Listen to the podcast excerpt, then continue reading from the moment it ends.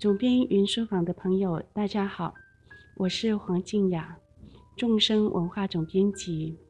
从这个礼拜开始，我们要推出总编云书房系列的 Podcast。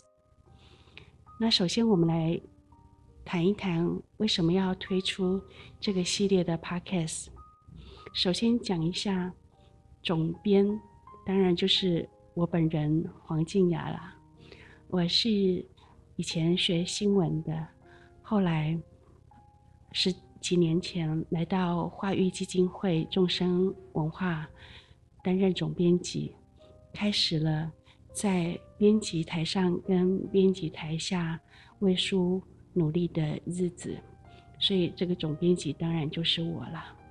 那云书房又是怎么回事呢？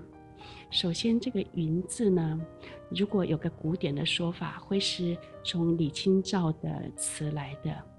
李清照的词说：“云中谁寄锦书来？”这个很古典的意象哈，因为古代听说，呃，呃，寄信叫做“鱼雁往返”，啊，那那那是非常古典情调的寄信。那我们今天，如果你要寄一封信、寄一封情书的话，会是用什么呢？用 email、用 line、用脸书，或者是像我们今天一样用 podcast，用 podcast 的方式，呃，说说心情，说说故事，说说观点。所以以后我们每周一次要寄一封情书给读者，从云中寄过来，但是这个云中不是。古代的那个鱼雁往返的云中，而是从云端的数位空间，从网络上寄来的。那我们要谈的内容是什么呢？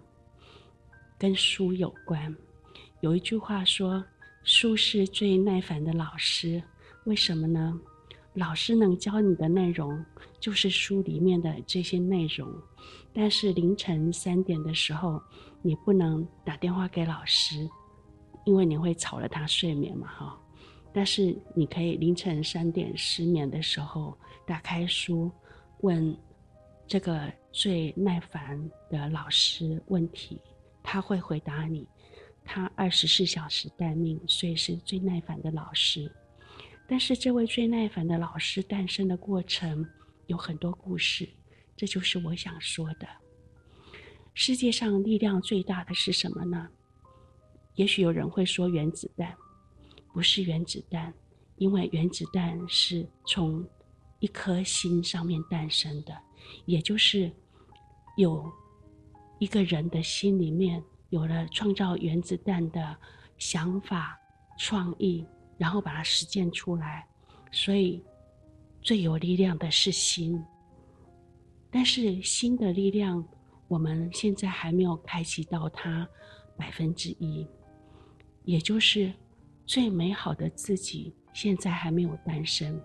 我们可以用学习、用向内关照的方式，把那个最美好的自己开启出来，让心本有的能量能够发挥出来。但是这件事情要学习。那学习的过程，其中一个很大的助缘就是书，所以。总编云书房就要跟大家说说跟书相关、跟阅读相关的事情。